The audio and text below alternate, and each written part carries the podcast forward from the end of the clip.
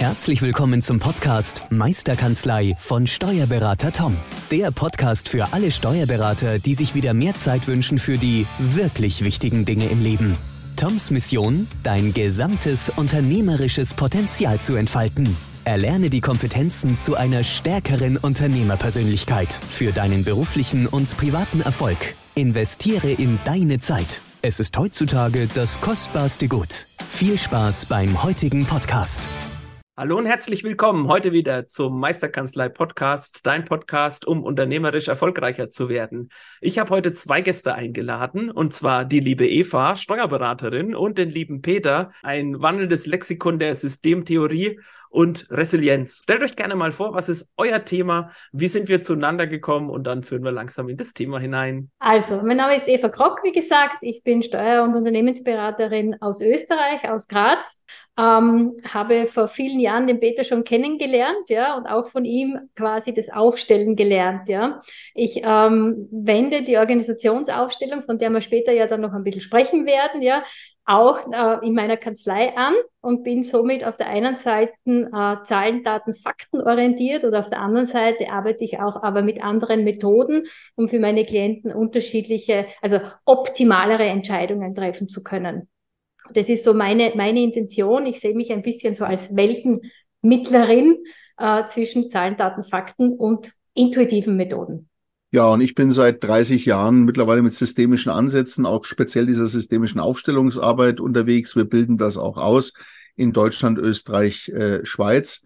In der, mit der Resilienz, äh, das steht ja für die Widerstandskräfte, die Selbstheilungskräfte. Das hat was mit Stress zu tun, mit gesunder Lebensführung, äh, Gesundheitsprävention. Also das wären so die Stichworte auch im Unternehmenskontext. Äh, bin ich in verschiedenen Unternehmen äh, immer wieder mal tätig und durch die die Steuerkanzlei-Welt bin ich dann eigentlich durch die EVA ein, eingeführt äh, worden.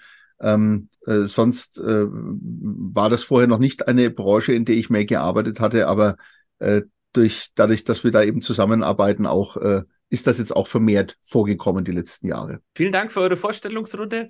Ja, also ich bin auch schon seit Jahren begeisterter Fan von der Systemaufstellung, bin zu dem Thema gekommen über die Familienaufstellung, habe mich dann immer mehr weiter auch für das Thema Organisationsaufstellung und ja, Konfliktlösung durch Aufstellungen weitergebildet und es auch angewandt, schon mehrfach mit Kanzleien und fand so toll, dass jetzt dieses Jahr beim Dativ DigiCamp ihr eine Session angeboten habt und da habe ich mich mega gefreut und habe auch ein Buch gelesen von dir, lieber Peter, wir dann festgestellt haben. Gebt doch gerne mal noch so einen Einblick erstmal in das Thema der Aufstellung, der Organisationsaufstellung, denn ich denke, viele Hörer gerade die Steuerberatenden unter unseren Hörern, Hörern, die sind ja eher so Zahlen, Daten, Faktenmenschen.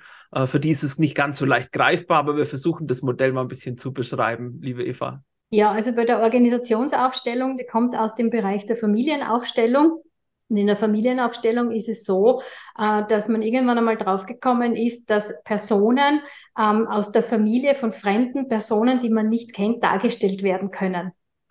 Ähm, da kann man dann zum Beispiel, wenn es Konflikte in der Familie gibt, dann aufstellen. Klassisches Beispiel zum Beispiel ist Mutter, Vater hat Problem, also das Kind hat ein Problem mit Mutter und Vater und stellt es dann quasi in Raum mit fremden Personen, die kommen in einer Gruppe zusammen. Man wählt aus dieser Personengruppe zum Beispiel jemanden aus für den Vater, jemanden aus für die Mutter für den Konflikt und für sich selbst. Und die Repräsentanten gehen dann in diese Rollen hinein und es wird dann äh, dementsprechend dieser Konflikt sichtbar und man kann dann Intervention, also sogenannte Interventionen setzen.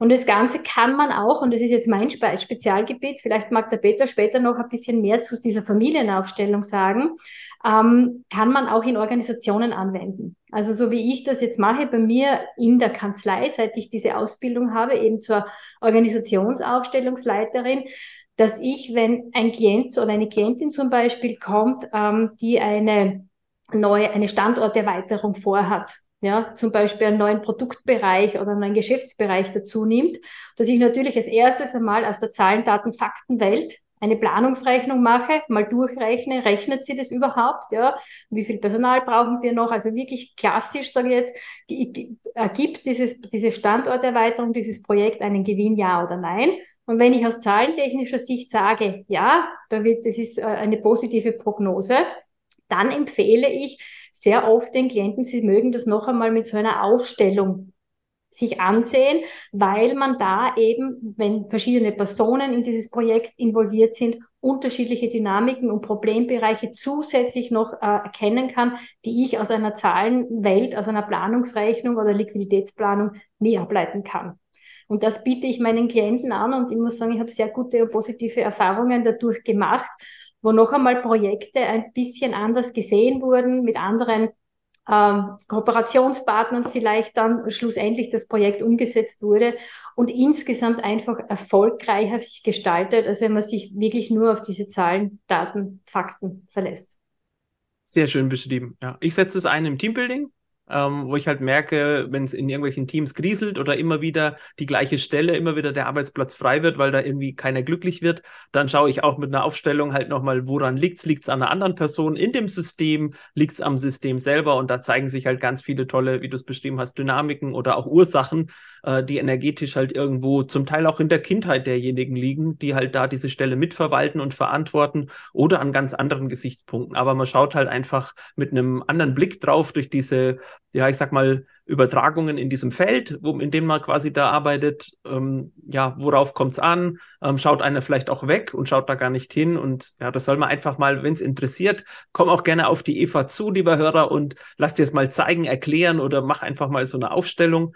Ähm, ich habe auch schon jetzt ähm, erlebt, dass es die Aufstellungen auch digital mittlerweile schon gibt, ähm, dass man mit einem Systembrett arbeiten kann. Werde ich mir auch demnächst einfach mal anschauen, wie das digital funktioniert, damit man ähm, die Reisezeit da auch ein bisschen optimieren kann, damit man nicht immer nach Graz zu dir fahren muss. Und ich glaube, ja auch eine schöne Methode. Peter, wie siehst du es? Ja, ich würde ich würd noch ein, ein Spezialfeld vielleicht ergänzen wollen, was ja gar nicht so selten ist wir haben ja die meisten Betriebe in, in, in Deutschland, in, in Österreich, ich denke, in der Schweiz schaut es auch nicht anders aus, sind ja, sind ja eigentlich Familienbetriebe, also Mittelstand und Familienbetriebe. Und da kommt natürlich was sehr Spannendes äh, zusammen, weil du hast ja in der Firma das, das Organigramm und in der Familie hast du das Geneogramm. Und äh, wenn man in die Familienbetriebe hineingeht, äh, dann weiß man, dass die Familiendynamiken oft genauso wichtig oder fast noch wichtiger sind wie das, was im äh, was im äh, äh, Organigramm steht. Da hat man dann die Phänomene, dass äh, die Unternehmensnachfolge nicht geregelt ist, dass das zehn Jahre lang schwebt, bis die Kanzlei oder der Betrieb vielleicht übergeben wird.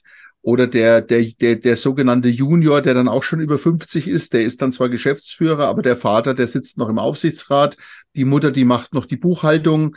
Und ich habe solche Prozesse als Trainer auch schon des Öfteren begleitet, wo dann ähm, der Juniorchef vorne steht, den Mitarbeitern irgendwas erzählt und dann schauen die den Vater an, der da am Rand sitzt. Und wenn der mit dem Kopf nickt, dann weiß man, äh, das wird gemacht. Und wenn der mit dem Kopf schüttelt, dann weiß man, das wird nicht gemacht. Einen Betrieb hatte ich mal, da waren elf Familienmitglieder in derselben, äh, in derselben äh, Firma und da ist also wirklich wichtig, wenn man da als Berater äh, wirksam und effizient sein will, dass man, das, lässt sich eben nicht auf die klassische äh, betriebswirtschaftliche Unternehmensberatung äh, reduzieren. Man muss diese, man muss diese Beziehungsthemen auch unter den Familienmitgliedern, das muss man einfach aktiv mit, mit, mit einbinden und mit, mit, mit angehen. Kann man natürlich wieder unterschiedlichst mitarbeiten, aber das wäre nochmal ein wichtiges, ähm, wichtiges Spezialfeld. Und ansonsten arbeite ich halt viel in Unternehmen im Moment, wie gesagt, mit dem Resilienzansatz. Wir haben jetzt gerade ein aktuelles Buch veröffentlicht, das Wiener Systemische Resilienzmodell. Das Wiener Resilienzmodell kommt also von der, von der äh, Wiener Wirtschaftskammer für die deutschen Hörer. Das ist so ein bisschen vergleichbar mit der Industrie- und Handelskammer. Und da ist also ein paar Jahre lang geforscht worden, was macht Menschen widerstandsfähig, wie entstehen Selbstheilungskräfte das geht natürlich auch in Bereiche wie die Ernährung und die Bewegung und das Mentale hinein. Das hat aber eben auch viel zu tun mit dem, äh, äh, mit dem Mindset. Und da gibt's, äh, das wollen wir ja noch äh, verlinken mit den Charts, da gibt's eben so klassische Resilienzfelder, in denen man Mitarbeiter und Führungskräfte äh, trainieren kann. Und vielleicht nenne ich einfach mal ein, zwei Beispiele und dann weiß ich nicht, wie tief wir da, wie tief wir da reingehen wollen. Also ein Beispiel wäre zum Beispiel, wie, wie geht jemand mit seiner Selbstwirksamkeit um? Und da hat man eben rausgefunden, wenn Menschen in Krisen sich äh, selbstwirksam fühlen, dann sind sie auch vitaler, sie sind gesünder, sie haben äh, das Gefühl, sie können was, was, anpacken. Und wenn Menschen in Firmen arbeiten und, und fühlen sich nicht selbstwirksam, dann sind sie halt auch nicht so, äh, dann sind sie auch nicht so energetischer, dann sind sie stressanfälliger, dann sind sie krank, krankheitsanfälliger. Das wäre mal so ein Faktor. Ein anderer Faktor ist, wie gehe ich mit, äh, wie gehe ich mit Verantwortung um? Es gibt Menschen, die tragen zu viel Verantwortung. Also um nochmal so ein Beispiel aus den Familienbetrieben zu geben. Ich habe mal mit einer Frau gearbeitet, die war Geschäftsführerin und die hat ihrer Oma auf dem Totenbett versprochen, das war ein Familienbetrieb, ich werde Oma, wenn du mal stirbst, äh, dafür sorgen, dass es allen Familienmitgliedern im Betrieb äh, gut geht. Und das war eine riesige Belastung. Die hatte dann tatsächlich auch chronische Rückenschmerzen. Und da haben wir eben in so einer Aufstellung auch wirklich ein Ritual gemacht, dass sie diese Last, diese Verantwortung abgeben kann, wieder an die Oma zurückgeben kann. Und das geht dann auch wirklich bis in die, in die physische Gesundheit hinein. Und da gibt es eben verschiedene Möglichkeiten, mit dem Wiener Systemischen Resilienzmodell. Es gibt einen schriftlichen Fragebogen. Äh, man kann das aber auch in einem Training vermitteln. Man kann online, man kann online äh, Vorträge machen. Man kann in Aufstellungen damit hineingehen. Ähm, und das wäre halt sehr wichtig im Sinne der Gesundheits, der Gesundheitsprävention, aber eben auch der Leistungsfähigkeit der, der, der Mitarbeiter, weil ähm, selbst wenn jemand jetzt von der Zahlen, Daten, Faktenwelt kommt, dann, dann, dann weiß er natürlich, dass das ein betriebswirtschaftlicher wahnsinniger Faktor ist, wenn Mitarbeiter ausfallen, wenn ich hohe Krankheitsquoten habe im Betrieb. Aber es hat natürlich auch was mit der Kultur, mit dem Sozialen natürlich auch mit dazu zu tun, mit dem Teamklima. Und wir wissen auch aus der Hirnforschung, dass Menschen halt nicht so kreativ sind. Ja, wir leben ja auch in einer Zeit mit ganz vielen Krisen. Wir haben Change-Prozesse.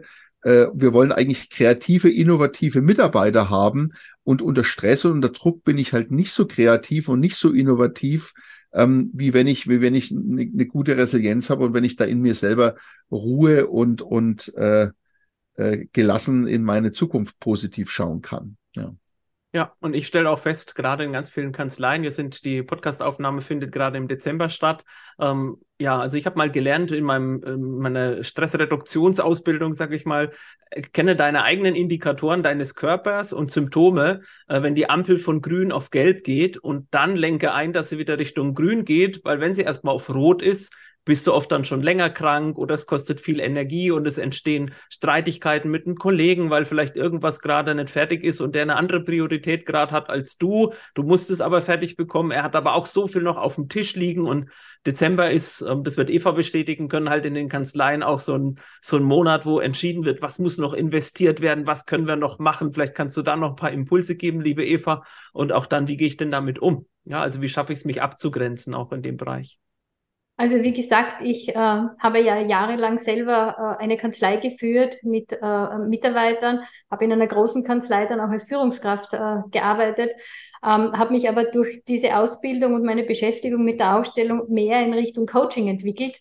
Äh, und Peter und ich äh, coachen jetzt äh, Steuerberatungskanzleien beziehungsweise geben Seminare eben genau in dieser Hinsicht der einen Seite im Teambuilding, auf der anderen Seite auch eben mit diesen Resilienzfaktoren, weil gerade in der Steuerberatung durch die neuen Anforderungen, wenn man so an die Buchhaltung denkt, mit Digitalisierung, das ist ein ganz ein anderes Arbeiten, als wir früher gemacht haben, wo du noch den Papierbeleg vor dir hattest.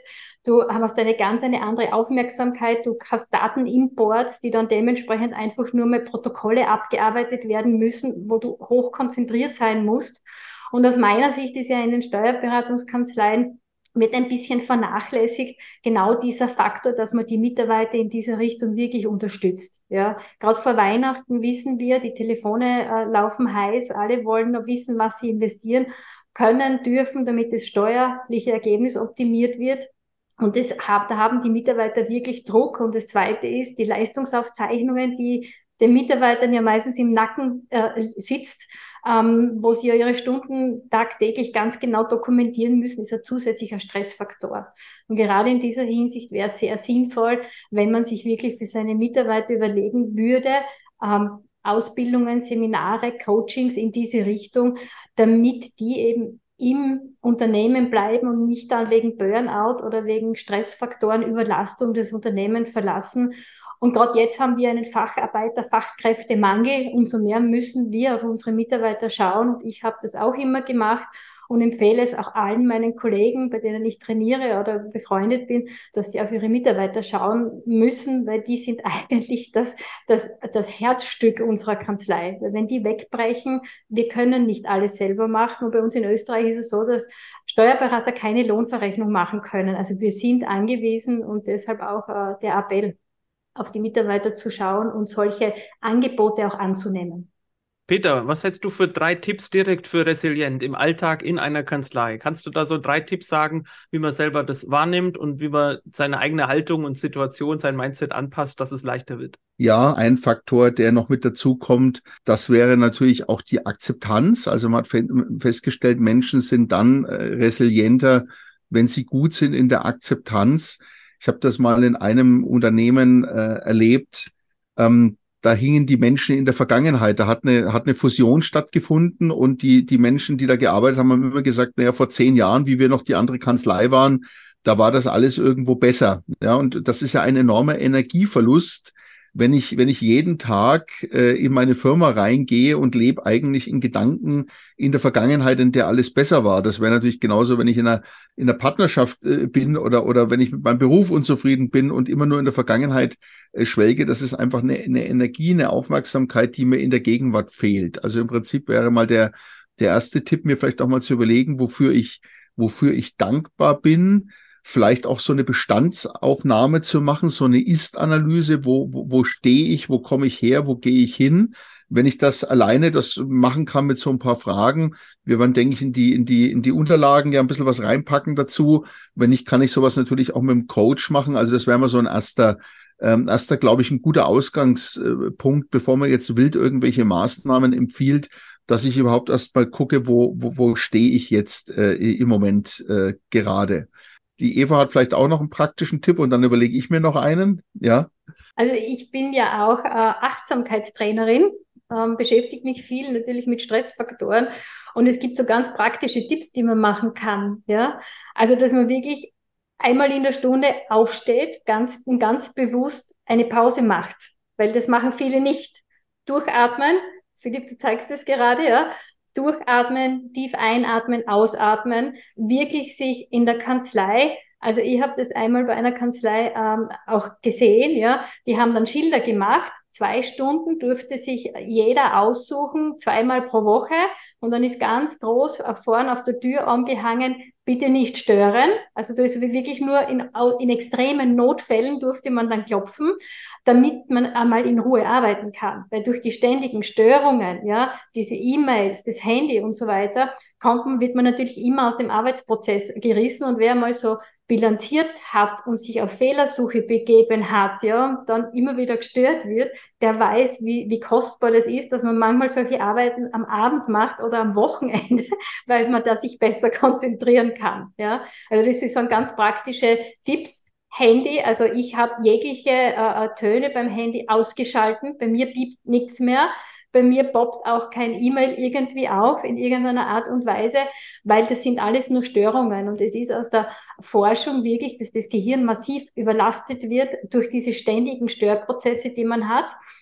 Und wenn man Pause macht, also äh, wirklich rausgehen, also das empfehle ich, spazieren gehen, Handy am besten am Arbeitsplatz lassen, gar nicht mitnehmen und einmal nur sich wirklich auf sich selbst besinnen, auf das, was man sieht, auf das, was man hört und nicht dann auch noch nachdenken über irgendwelche Steuersachverhalte, die man vielleicht lösen müsste. Ja, also das sind so meine praktischen Tipps ist auch bei meinen Kanzleien oder bei einigen Kanzleien, die dann eine halbe Stunde lang in der Küche stehen oder am Arbeitsplatz stehen und Sachverhalt durchdiskutieren und hin und her, statt einfach mal fünf Minuten gemeinsam vor die Tür zu gehen, Jacke an und einfach mal rauslaufen. Und wer sich bewegt, bewegt auch etwas, ist so ein schöner Satz. Das funktioniert da auch super klasse und dann zu sagen, dann geh raus in die Natur, besprech's mal. Und es muss ja nicht eine Stunde irgendwo eine Pause sein, sondern da reichen wirklich fünf, sechs Minuten. Und was ich noch ergänzen wollte, auch ja, auch sich zu erlauben, wenn man diesen Stress fühlt, auch da diese Traurigkeit, diese ähm, Erschöpfung auch kurz zu fühlen, sich das bewusst zu machen und dann in der Gegenwart, wenn du sagst Achtsamkeit, na, gegen das Warten entscheiden, dass ich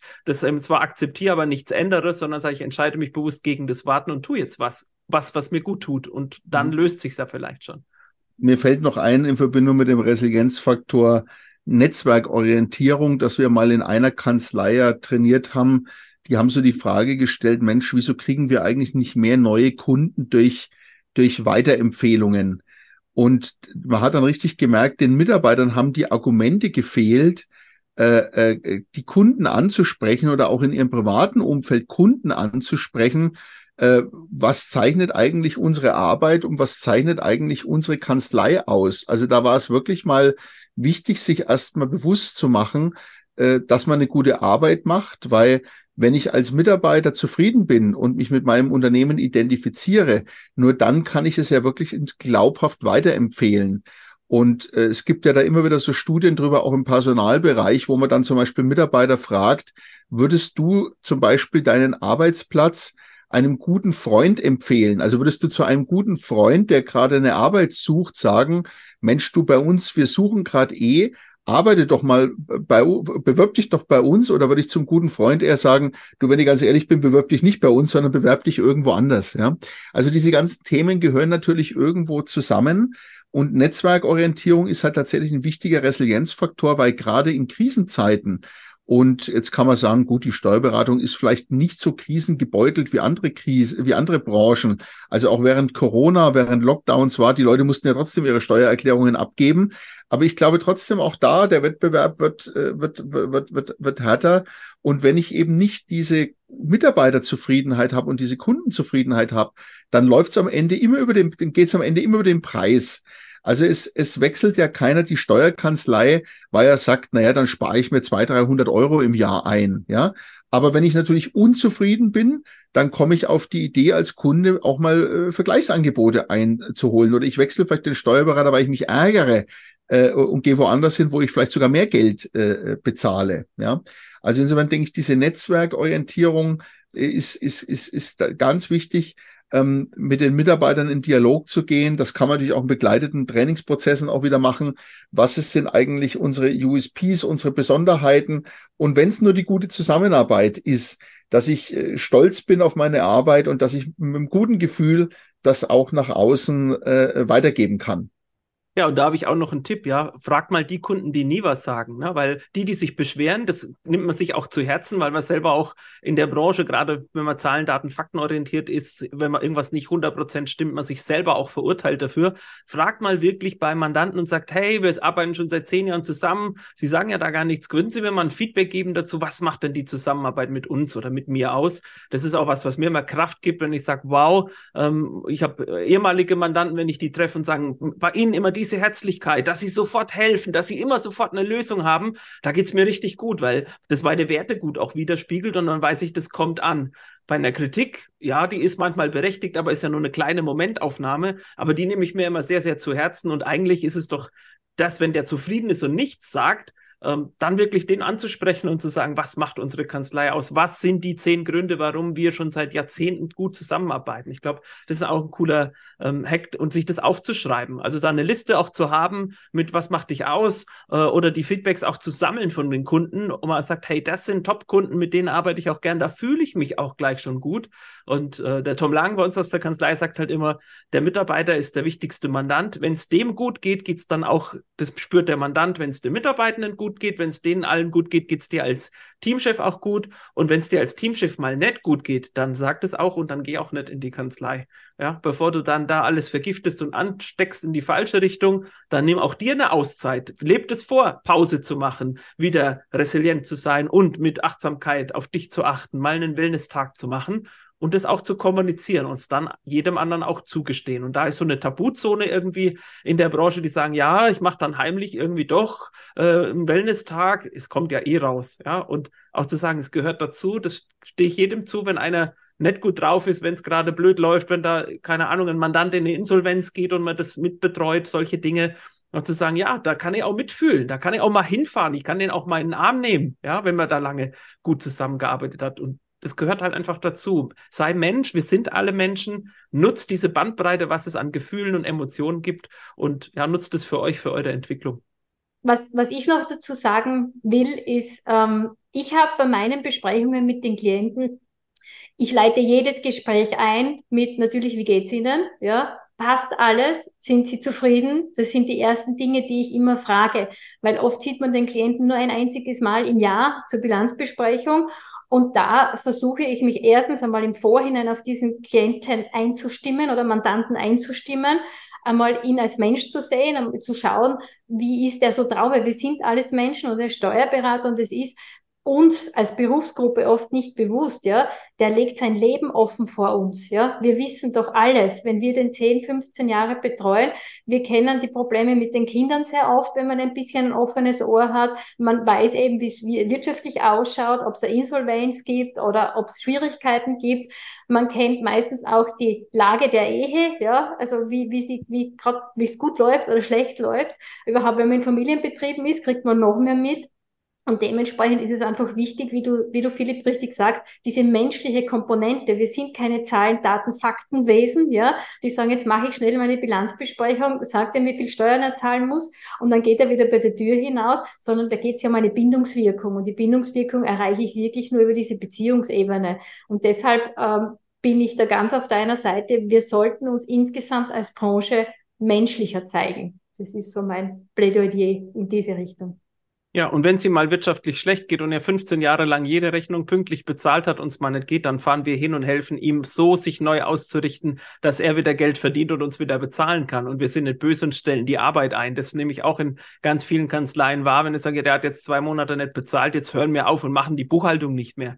Ja, Natürlich, wirtschaftlich kann ich das verstehen, auch als Kanzleichef, aber dann, das sind doch die Aufgaben, die Führungsaufgaben, wo er sagt, da fahre ich jetzt mal hin und schaue, ob ich vielleicht denen durch andere Beratungen, Beratungsansätze oder Empfehlungen aus meinem eigenen Netzwerk helfen kann, wieder auf die Beine zu kommen oder eben auf neue Beine auch zu kommen, in eine neue Zukunft zu gehen und da sich auszurichten, das am Geschäftsmodell zu arbeiten. Und, und vielleicht bringen wir noch mal so ein, zwei Beispiele mit den Aufstellungen, wie man das auch in der Beratung einsetzen kann. Also wie es, wie es in der Kanzlei eine Rolle spielen kann, haben wir schon Beispiel gebracht, weil das fand ich halt immer sehr beeindruckend, wenn mich die Eva in ihre Steuerkanzlei eingeladen hat. Ich denke da zum Beispiel an diesen einen äh, Fall, wo jemand eine Standorterweiterung äh, machen wollte und Businessplan ist gemacht, Zahlen liegen auf dem Tisch und, und wie dann eine Aufstellung halt einfach noch in, äh, dazu beitragen kann, dass das einfach nochmal eine, eine bessere Dienstleistung sozusagen wird. Also ich kann da auch noch ein Beispiel anführen. Also ich stelle sogar auf, ähm, bin ja noch immer aktive Steuerberaterin, es kommen auch äh, Steuerprüfer natürlich zu mir. Ich stelle sogar Prüfungssituationen auf. Also das ist ganz spannend, um mich vorzubereiten auf den Prüfer, wie der, wie man so sagt, wie der so tickt. Und das sind ganz interessante äh, ähm, Dinge, die man da rausfiltern kann, beziehungsweise auch Unternehmensnachfolgen. Also ich hatte einen Klienten mit so einer großen Seniorenwohnheim und der wollte das übergeben. Und da war es halt die Frage, übergibt er das jetzt intern an, einen, an, ein, ähm, an eine Mitarbeiterin? Übernimmt das der Sohn? Oder ist doch die Variante eines externen Verkäufers die bessere? Und es war ganz interessant, auch für den zu sehen, ähm, wie, wie sich das da in der Aufstellung gezeigt hat, dass man einfach gesehen hat, die Mitarbeiterin, ja, die will eigentlich gar nicht wirklich, die sagt zwar, sie will, aber in Wirklichkeit will sie nicht.